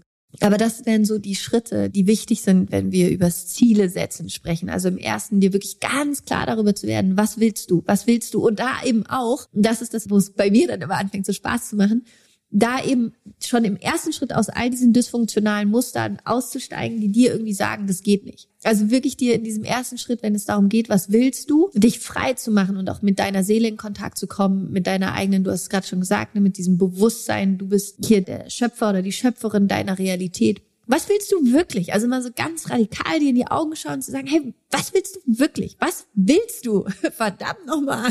Ja, also so, wenn du mal aufhörst, dich irgendwie die ganze Zeit klein zu machen und dir eine Million Gründe zu sagen, warum es nicht geht, was willst du wirklich? Und das aufzuschreiben. Und dann im nächsten Schritt eben diesen Check-in zu machen, okay, wie fühlt sich das für mich an? Und dann natürlich, ne, da hatten wir ja vorhin schon drüber gesprochen, dahin zu gehen, okay, was sind die Glaubenssätze, die Überzeugungen, die mich davon abhalten? Wer müsste ich werden, um das erschaffen zu können? Was darf ich dafür loslassen und heilen? Und aber auch in die Dankbarkeit zu gehen. Und das kann man ja dann zum Beispiel auch mit Meditation machen, in diese Zukunftsdankbarkeit zu gehen, zu sagen, okay, ich bin jetzt schon so dankbar, dass es so oder noch besser in meinem Leben auch tatsächlich in Erfüllung kommt und sich so zeigt. Und was ist ein massiver Action Step, den ich heute gehen kann, um das in meinem Leben auch zu erfüllen. Und jetzt kann es ja sein, und das habe ich tatsächlich öfter gehört, als ich jetzt auf Instagram gefragt hatte, was interessiert euch zu diesem Thema und was wollt ihr gerne von Laura wissen, dass viele sagen, ich habe gar keine Ziele, die mir so einfallen. Also mir fehlt irgendwie so ein bisschen die Vision, was ich denn verändern könnte oder was ich denn erreichen will. Also du hast ja gerade ganz schön beschrieben, wie ist es, wenn man eben eine Idee hat und dann daraufhin eben anfängt, sich mit dieser Idee auseinanderzusetzen. Was kannst du denn Menschen mitgeben, die sagen, ja, irgendwie fehlt mir dieser Blick und ich vermisse das auch und das ist so eine Lücke, so eine Leere, die da entsteht und vielleicht ist es auch eine Angst, die zu stark im Vordergrund steht, die Angst zu spinnen, die Angst zu träumen, die Angst, sich auch eine andere Realität erstmal gedanklich zu erlauben oder vielleicht auch diese Konsequenz, die dann damit verbunden ist, wenn ich erstmal anfange, mir Gedanken zu machen, wo ich hin will, ja, dann müsste ich ja vielleicht auch bald mal anfangen, aber dann denke ich mal mir lieber nichts aus, sondern ja, mach da irgendwie die Tür zu erstmal. Ja, also es ist, glaube ich, zum großen Teil genauso, wie du sagst. Im ersten Schritt auch da zu gucken, jeder ist vollkommen einzigartig und wir alle haben unseren ganz eigenen Weg. Und bei sich selbst zu gucken, was ist es wirklich? Also ist da wirklich keine Vision? Und mit allen Menschen, mit denen ich bis jetzt in meinem Leben gesprochen habe, die gesagt haben, ich finde meine Vision nicht, und mit allen, die ich bis jetzt gecoacht habe oder mit denen ich gearbeitet habe oder gesprochen habe, natürlich ist da eine Vision. Natürlich weißt du, was du möchtest. Aber du traust dich einfach nicht, wirklich dahin zu fühlen. Du traust dich nicht dahin zu gehen, es auszusprechen, es überhaupt zu fühlen, aus den unterschiedlichsten Gründen. Es kann sein, weil du gelernt hast, dass du es nicht wert bist, dass du nicht wichtig genug bist, dass du nicht liebenswert genug bist. Das kann der Grund sein. Es kann sein, dass du Angst hast, dass du weißt, okay, wenn das wirklich das ist, was du wirklich willst, dann hätte das massive Konsequenzen für dein jetziges Leben. Es könnte sein, dass du vielleicht den Ort wechseln müsstest. Es könnte sein, dass du deine Partnerschaft beenden müsstest. Es könnte sein, dass du deinen Job wechseln müsstest. Also oft Ne, ist, also entweder ist es sozusagen vergangenheitsorientiert, der Grund, warum du deine Vision nicht findest, oder zukunftsorientiert, beides Angst. Und da gibt es halt ja diese super schöne Übung auch von Walt Disney, das Disney-Modell, so der Träumer, der konstruktive Kritiker und der Planer. Also dir einen Raum zu schaffen, und vielleicht tatsächlich in einem Coaching, dass du einen Raum für dich schaffst, wo du wirklich einfach mal träumen darfst. Vielleicht auch in der Hypnose, wo du einfach ne, all das mal von dir wegsprengst. So all die Dinge, von denen du denkst, warum das, was du willst, nicht da sein darf. Und es kann sein, dass vielleicht erstmal so ein ganz abstraktes Bild, oder was heißt abstraktes, aber so ein Bild kommt, wo du gar nichts mit anfangen kannst, wie zum Beispiel, du siehst dich auf einem Boot, was Wale beobachtet. Und denkst du so, hä? so, wo kommt das jetzt her? Aber diese Bilder dann erstmal zu empfangen und damit zu arbeiten, weil aus irgendeinem Grund schickt dir deine Seele das gerade nach oben. Aus irgendeinem Grund kommt dieses Bild. Und es nicht sofort irgendwie wegzuwischen und zu sagen, ja, geht doch eh nicht und als könnte ich jetzt irgendwie Wahlforscher noch werden in meinem Leben, sondern erstmal damit zu sein, damit zu arbeiten und das ist, glaube ich, das, was so wichtig ist, dir selbst diese Erlaubnis zu geben, mit dem, was kommt, das erstmal da sein zu lassen. Und ich habe immer dieses Bild, meine Oma hatte früher so einen Kerzenausmacher, so ein aus Metall, das war in so einem langen Stab und vorne war so ein, wie so ein Hut drauf und den konntest du so über die Kerzen machen, dann sind die Kerzen so ausgegangen. Und ich habe das Gefühl, wir haben alle so einen inneren Lichtausmacher, ja, immer wenn irgendwie so ein Traum kommt, so dusch, hauen wir dieses Ding da drauf und sagen, hör auf zu leuchten. ja. Und das mal irgendwie zur Seite zu legen und zu sagen, hey, nee, ich lasse die Kerze mal brennen. Ich guck mal, was dieses Licht mir zeigt. Weil es gibt einen Grund, dass dieses Bild bei mir kommt. Und ja, mir machen meine Visionen auch immer super viel Angst. Und ich denke mir auch so, wirklich jetzt? Echt? nee, bitte nicht, bitte kein Buch schreiben. Aber ich erlaube mir damit zu sein und das da sein zu lassen, damit zu arbeiten und vertraue mir da mittlerweile auch so sehr, dass wenn diese Dinge kommen, dass ich sage, ja, okay, dann irgendwie wird schon was dran sein, sonst würde ich die Bilder ja irgendwie nicht empfangen oder die Ideen oder die Ziele. Das ist das eine. Also da wirklich ehrlich hinzugehen und dir überhaupt zu erlauben, Und gegebenenfalls auch da eben in die Heilungsarbeit zu gehen und zu gucken, okay, was ist denn da vielleicht auch mein Familienmuster? Ne? Ist es in meiner Familie so, dass wir nie uns irgendwie erlaubt haben zu träumen? Was wird über Träume, Visionen, Ziele haben in meiner Familie gedacht? Ist es meine Angst, wie ausgestoßen zu werden von meiner Familie, wenn ich jetzt plötzlich anfange, verrückte Sachen zu machen und irgendwie mein Leben zu leben? Das ist das eine. Und das andere ist dann, was auch total schön sein kann, anstatt irgendwie ein Ziel zu haben wie Wahlforscher zu werden zum Beispiel, kann ja auch erstmal das Ziel sein, zu sagen, ich möchte mich selber wieder mehr spüren. Ich möchte wieder mehr bei mir selbst sein. Das kann ja auch im ersten Schritt erstmal die beste Vision sein, die du haben kannst. Zu sagen, ich will überhaupt erstmal wieder in Kontakt mit mir selber kommen. Wie wäre es damit anzufangen? Und wie sieht es aus? Wie sieht es aus, wenn ich in Kontakt mit mir selber bin? Was mache ich anders? Welche Routinen habe ich? Wie sieht mein Tag anders aus? Und vielleicht erstmal wie so eine Art Selbstliebe-Vision zu entwerfen. Wie sieht dein Leben aus, wenn du mit dir in Selbstliebe bist? Was machst du anders? Was sind deine Routinen? Wie denkst du? Wie sprichst du mit dir? Wie bist du mit dir? Und das als Basis zu nehmen und zu wissen, wenn du das lebst, dann werden all die anderen Visionen eben auch ganz von selbst kommen, weil du eben ja plötzlich dir wieder ganz anders auch den Raum gibst. Dazu passt nochmal ganz schön eine Frage, die ich bei Instagram bekommen habe, und zwar von Charlotte. Und Charlotte arbeitet als Kinder- und Jugendtherapeutin. Von daher kann ich mir vorstellen, dass sie das so ein bisschen auch aus dieser beruflichen Perspektive fragt, weil sie eben mit Kindern und Jugendlichen eben arbeitet, wo es ja auch um die Veränderung geht. Und vielleicht fragt sie es aber auch für sich selbst. Ist ja auch für uns alle ein Thema. Und zwar sagt sie, was braucht es denn, um die Veränderung zu sein, die ich wünsche? Ich glaube, es braucht unterschiedliche Komponenten, so ein bisschen wie so ein Kuchen, den man backt.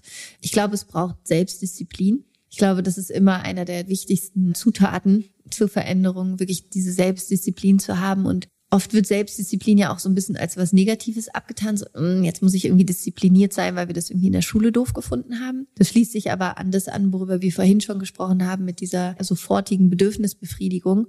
Manchmal ist es viel besser für uns, etwas nicht zu tun, als es zu tun, nur weil wir es in diesem Moment wollen. Manchmal ist es besser, abends eine Meditation zu machen zum Einschlafen und nicht irgendwie Binge-Watching auf irgendeinem Streaming-Sender zu machen. Obwohl es vielleicht in dem Moment sich irgendwie bequemer anfühlt, aber ist es wirklich das, was dir gut tut? Du hast vorhin, ne? Tut mir das wirklich gut in dem Moment? Also das ist das eine, da in diese liebevolle Selbstdisziplin zu kommen und sich einen Rahmen zu schaffen, in dem wir gesund wachsen können uns selber die Eltern zu sein, die wir vielleicht selber nicht hatten. Ne? Also so dieses sich selbst liebevoll beeltern, quasi, weil das Wort gibt's nicht, aber ihr wisst, was ich meine. Das ist das eine, also sich selbst irgendwie auch Grenzen zu setzen und zu sagen, nee, das ist jetzt der Weg, den wir gehen und dafür machen wir jetzt das, das und das. Und das andere ist zu verstehen, dass Veränderung ja auch ein Prozess ist und dass es Höhen gibt und Tiefen gibt und dass meistens, wenn wir mitten in der Veränderung drin stecken, noch gar nicht irgendwie das Ende sehen können, sondern meistens, erst wenn wir dann oben auf dem Berg stehen, sehen wir eigentlich, wow, okay, das bin hier alles hochgeklettert, so crazy. Also da eben auch mit diesem liebevollen Blick auf sich selber zu bleiben und zu sagen, es gehört halt alles dazu. Bei der Veränderung geht es nicht um das Ergebnis, sondern so blöd wie es klingt, aber es geht halt tatsächlich um den Weg und all das, was wir währenddessen lernen dürfen. Und es verändert sich ja eh alles die ganze Zeit. Also ne, wir beide sind schon andere Menschen jetzt in der Stunde geworden, in der wir miteinander reden. Und dann ja zu sagen, hey, wenn sich doch eh die ganze Zeit alles verändert, dann verändere ich es doch lieber proaktiv. ja, total. Und jetzt geht's ja um Motivation, genau. Wir wollen was verändern, wir wollen die Energie nutzen, die wir haben. Du hast dieses schöne Beispiel gebracht oder dieses Bild gebracht vom Verliebtsein. Und da gibt's ja auch Phasen, wo man vielleicht unsicher auch ist. Auf der einen Seite ist man verknallt und kann es kaum abwarten, sich zu treffen und spürt diese Verbindung, dieses Spirituelle dann vielleicht an der Stelle. Und auf der anderen Seite spürt man vielleicht aber auch im, eine Sekunde später so einen Trennungsschmerz oder einen Verlust oder eine Unsicherheit. Und das kann ja eben auch bei den Zielen sein, die wir uns so setzen. Und ich möchte gerne mit dir an der Stelle über den zweiten Punkt, die Motivation, ein bisschen genauer sprechen und hier nochmal ganz genau über Energieräuber oder Energieverlust, Energieblockaden vielleicht auch, weil die Motivation, die hast du jetzt schön beschrieben. Also wie können wir die rauskitzeln? Wie können wir die wecken? Wie können wir uns die auch erlauben? Und wie können wir eben auch sagen, ich will mir nicht selber im Weg stehen, sondern ich will mit kleinen Schritten eben gucken, dass ich in die Veränderung komme und da Lust drauf habe. Und ich glaube, wie wir zur Energie kommen, das ist an der Stelle ganz klar. Aber dann kommen ja manchmal auch diese Energieblockaden, die sich dann zeigen oder die Energieräuber. Was sind hier so typische äh, Fallstricke, die du auch in deiner Arbeit merkst, die du auch in deinen Kursen thematisierst? Was ist hier wichtig? Also ich glaube, vor allen Dingen ist wichtig, am Anfang zu verstehen, wenn wir jetzt total neue Sachen in unserem Leben machen, das schließt komplett an das an, was ich vorhin gesagt habe mit dem Gehirn, mit Safety und Comfort First, zu verstehen, dass es sein kann, dass ich am Anfang, dass wir denken, oh, es fühlt sich irgendwie nicht richtig an, das ist irgendwie anstrengend, ja, das ist irgendwie uh, so. Mm, und zu verstehen, nein, es fühlt sich nicht nicht richtig an, sondern es fühlt sich einfach nur ungewohnt an. Du machst was anderes, du machst was anders und es fühlt sich ungewohnt an. Und das setzen viele Menschen gleich mit, es fühlt sich nicht richtig an, dann machen sie es wieder, wie sie es früher immer gemacht haben. Also das ist, glaube ich, das eine, was total wichtig ist zu verstehen. Und wenn wir jetzt auf energetischer Ebene sprechen, auch da wieder halt wirklich zu gucken, was sind all die Überzeugungen, die da irgendwie im Hintergrund noch schlummern, die aufgelöst werden dürfen wie, na, auch da wieder, ich habe es nicht verdient und so weiter und so fort, ich bin nicht gut genug, ich kann das nicht. Bei allen anderen geht das, aber bei mir geht das nicht. Und da wirklich zu gucken, wie kann ich da diese dysfunktionalen Muster, die ich habe, die mich davon abhalten könnten, das zu erreichen, was ich gerne erreichen möchte, aufzulösen und dem Ziel dankbar dafür zu sein, dass das das wie nach oben spült. Also da eben auch zu verstehen, wahrscheinlich geht es beim Ziel wirklich vielleicht nur zu fünf Prozent darum, dass du es am Ende erreichst und zu 95 Prozent darum, wer du geworden bist, als du das Ziel erreicht hast, weil du eben all das losgelassen hast, was dich bis dato noch davon abgehalten hat, es leben zu können. Und was die Motivation angeht, was mir immer wahnsinnig hilft, ist, ich habe eine so klare Vision immer von meinen Zielen. Also ich visualisiere das so deutlich vor meinem inneren Auge. Ich bin da wie so ein Formel-1-Fahrer quasi, der seine Strecke abfährt.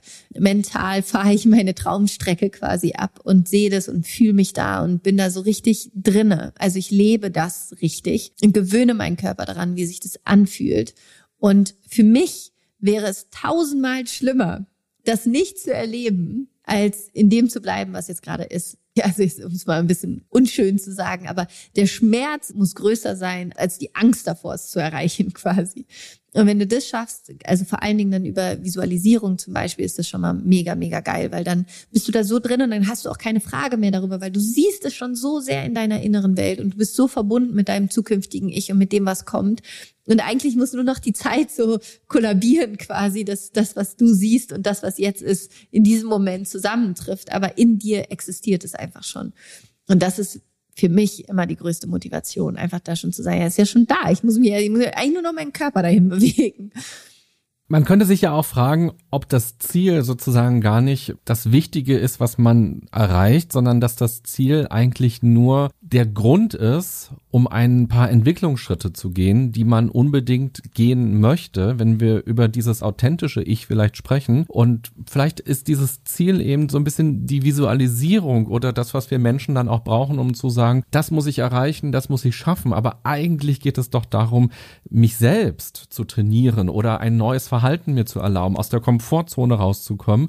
Und das Ziel darf sich dann ja auch verschieben, dass man dann vielleicht auch feststellt, okay, das ist jetzt gar nicht so wichtig, aber es ist wichtig, dass ich ins Wachstum, in die Veränderung, ins Leben meiner Stärken komme, dass ich mir erlaube, das zu benutzen, was in mir ist. Und das Ziel ist vielleicht austauschbar, ob du jetzt ein Buch schreibst oder einen Online-Kurs machst. Am Ende ist das total wurscht für dich, aber vielleicht ist das Entscheidende, dass du das, was du der Welt mitgeben möchtest, was du sagen möchtest, dass du eine Form findest, ein Gefäß findest, um das auszudrücken oder auch diesen Mut findest, deine Stimme zu erheben und zu sagen, ich biete das jetzt mal an. Und was es am Ende dann wird, auf welcher Bühne oder wo das stattfindet, ist dann gar nicht mehr so entscheidend, sondern entscheidend ist dieser Entwicklungsschritt zu sagen, ich habe eine Message, ich habe eine Botschaft, ich will das. Oder eben, wenn wir an Beziehungsveränderungen denken, man hat eine Vision davon, wie soll die Beziehung sein. Und eigentlich ist doch entscheidend, wie bin ich bereit, auch anders in diese Beziehung reinzugehen? Oder wie bin ich bereit, auch die Kommunikation vielleicht dann ja auch eben zu verändern in der Beziehung, was ich möglicherweise nicht mitbekommen habe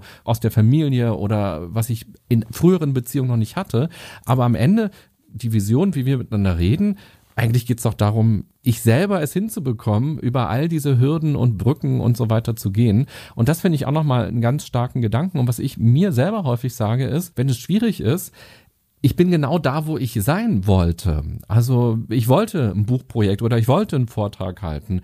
Und dann sind da voll viele Leute und dann denke ich, oh Gott, jetzt bin ich aber aufgeregt, habe ich gar nicht gedacht, dass da so viele Leute jetzt da sind. Und dann mir aber zu sagen, na stopp mal, aber ich bin genau da, wo ich sein wollte. Und jetzt gibt's da Angst, Unsicherheit, eine Hürde, eine Problematik, es dauert länger, als man dachte, okay, aber ich bin da, wo ich sein will. Und das nimmt nochmal viel von diesen Zweifeln oder von dieser blöden Idee, es muss alles glatt gehen und es muss alles funktionieren. Das fiel mir gerade nochmal ein, als du geantwortet hast und als du das so reingegeben hast, was dir da gerade eingefallen ist. Ich hatte eine Podcast-Folge von dir gehört und ich würde dich gerne darauf konkret nochmal ansprechen, weil ich könnte mir vorstellen, die Antwort, die da drin steckt oder der Content in der Podcast-Folge könnte jetzt auch Menschen helfen, die das gerade hören. Da hast du über Energy Cords gesprochen, über Energieseile und du hast drei verschiedene vorgestellt. Das eine ist dieser Entweder-Oder-Gedanke, das andere ist die Mimimi-Blockade und das dritte war dieser Gedanke, es ist nicht genug. Und vielleicht magst du es wirklich immer nur in einem Satz, aber mal einmal ganz kurz vorstellen, was verbirgt sich hinter diesen Blockaden? Und vielleicht können Menschen, die das gerade hören, da ja auch andocken und für sich sagen, ah ja, stimmt, das spüre ich bei mir auch. Ja, also die erste Blockade ist halt dieses Entweder-Oder. Ne? Entweder bin ich Mama und zu Hause oder habe ein erfolgreiches Business, aber beides zusammen geht nicht. Entweder bin ich erfüllt in meiner Beziehung oder bin erfolgreich in meinem Job. Also so oft haben wir diese Entweder-Oder-Gedanken, was einen dann energetisch halt logischerweise von einem von beiden trennt und da eben auch in dieses Füllebewusstsein kommen von, es ist genug für alle da und ich kann sowohl als auch haben. Das Mimimi ist zu verstehen, dass es geht halt nicht nur um dich in deinem Leben, sondern es geht vor allen Dingen auch darum, was beizutragen, was zu verändern und eben nicht so sehr immer danach zu gucken, okay, was kann ich haben, sondern vielmehr auch danach zu gucken, was kann ich eigentlich geben. Und das ist ein unglaublicher Energiekatalysator, wenn du das für dich umdrehst. Und das dritte war, es ist nicht genug da, das Gefühl zu haben, also jetzt als Beispiel, wenn man sich jetzt selbstständig macht, zum Beispiel zu sagen, ja, es gibt ja schon so viele, die das alle machen, ne, so, ey, es ist genug für alle da und es wird jemanden geben, der es genau von dir genauso braucht, wie du es machst. Also es gibt schon so viele Coaches da draußen, aber es gibt Menschen, die können, wie ich sag, nichts anfangen. Die brauchen es vielleicht genauso, wie du es sagen würdest. Und da eben auch in dieses Bewusstsein zu kommen, es ist genug für alle da. Und umso mehr Fülle da ist, umso mehr Fülle ist für alle da. Und umso mehr du in deine Fülle kommst, desto mehr kannst du eben auch geben. Voll. Mich hat das mega angesprochen und gerade diese Mimimi-Blockade und vielleicht nochmal an alle, die jetzt zuhören, die ein Ziel vor Augen haben oder die eben Dinge im Kopf haben, wo sie sagen, oh, das würde ich gerne erreichen, das würde ich gerne haben wollen und sich hier auch wirklich nochmal zu lösen von dem ich, ich, ich, ich, ich, sondern eben auch wirklich zu fragen, was kannst du denn für andere eben auch bereichernd geben? Was kannst du machen? Was ist der Nutzen für andere? Das finde ich auch nochmal total stark.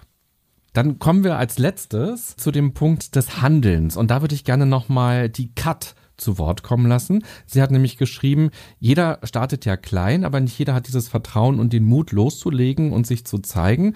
Und Laura hat vermutlich einen riesigen Werkzeugkoffer, von dem sie immer wieder kleine Dinge nutzt. Und die Frage ist, kannst du etwas empfehlen, entweder ein kleines Tool oder etwas, was du regelmäßig nutzt, was dir dann eben auch die Möglichkeit gibt, im Kleinen auch immer wieder ins Handeln zu kommen? Also das schließt sich komplett anders an mit dem zukünftigen Ich. Das ist mein größter Handelsanker. Also wirklich in diese Verbindung zu gehen mit meinem zukünftigen Ich, in dieser Energie zu sein, mich da immer wieder rein zu fühlen. Und das ist mir so viel wichtiger ist, das zu erschaffen, als da zu bleiben, wo ich gerade bin. Und was auch wahnsinnig helfen kann, ist über deine Ziele zu sprechen. Also hol dir Commitment Buddies. Also ich zum Beispiel, was ich immer mache, wenn ich ein neues Buch anfange zu schreiben, ich erzähle mal allen, ich fange jetzt ein neues Buch an zu schreiben und es wird dann und dann veröffentlicht. Ja, also ich sage das so vielen Menschen wie möglich, dass es für mich äußerst unangenehm wäre das nicht zu schreiben. Und das kann zum Beispiel auch wirklich helfen. Also in so einem ganz klaren Commitment einfach Dinge schon zu formulieren und sie nach draußen zu bringen. Voll schön. Ich glaube, das ist eine Folge geworden, die kann man sich auch gerne noch mal ein zweites Mal anhören, weil da, da steckt jetzt viel drin. Wir haben angefangen über die Selbsterkenntnis. Wer bin ich eigentlich? Wie bin ich eigentlich? Was ist so mein authentisches Ich? Und das als Basis zu haben, um zu gucken, was will ich denn dann eigentlich? Was für Ziele könnte ich haben? Mir auch erlauben, Ziele zu haben, Visionen zu entwickeln, da auch eine Motivation rauszuziehen, auch zu gucken, welche Blockaden sind denn in mir, die mir im Weg stehen und zu schauen, wie ich dann im Kleinen immer wieder ins Handeln komme und auch vorhin relativ zu Beginn dieser Soul-Check-In, sich auch nochmal zu fragen, was ist denn das, was ich eigentlich will? Was ist denn das, was eigentlich in mir ruft und laut ist und gelebt werden will? Also voll vielen Dank für deine ganzen Gedanken, für diesen Austausch, gerade jetzt am 1.1.2023, der perfekte Tag, um sich mit diesen Fragen zu befassen, aber auch der erste fünfte, der erste siebte ist genauso perfekt, um sich damit zu befassen. Liebe Laura, ich wünsche dir alles Gute für die nächsten 364 Tage. Dankeschön. Und alles Gute für die Visionen und Ziele und Motivationen und Energie, die du hast und vor allem für die Veränderungen, die du voranbringen möchtest und aber auch für die Dinge, die du bewahren willst. Man muss ja auch nicht immer nur in Veränderung denken. Ich finde ja auch immer ganz schön, sich zu fragen, was ist eigentlich gut und schön und worauf will ich auf gar keinen Fall verzichten. So schön. Danke dir, lieber René. Es war, hat mir sehr, sehr, sehr viel Spaß gemacht. Ein ganz tolles Gespräch und auch an alle, die zugehört haben. Ich wünsche euch auch alle Fülle, alle Liebe, alle Gesundheit, alle Freude und Erfüllung für 2023. Vielen Dank. Dann, liebe Hörerinnen, lieber Hörer, du kannst jetzt am Ende ja mal überlegen, was war das Wichtigste für dich? Was war das Wichtigste, was du mitnimmst und vor allem eben auch für deine Ziele, für deine Selbsterkenntnis? Und hat sich nochmal was verändert? Welche Bilder hattest du denn jetzt und welche Emotionen hattest du denn jetzt? Und was willst du damit anfangen? Alles Gute für dein 2023. Bis bald. Bye bye, sagt René Träder.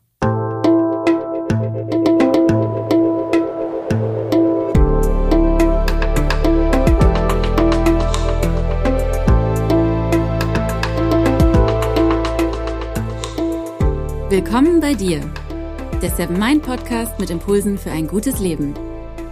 Für alle, die mehr Achtsamkeit und Gelassenheit in ihren Alltag bringen möchten.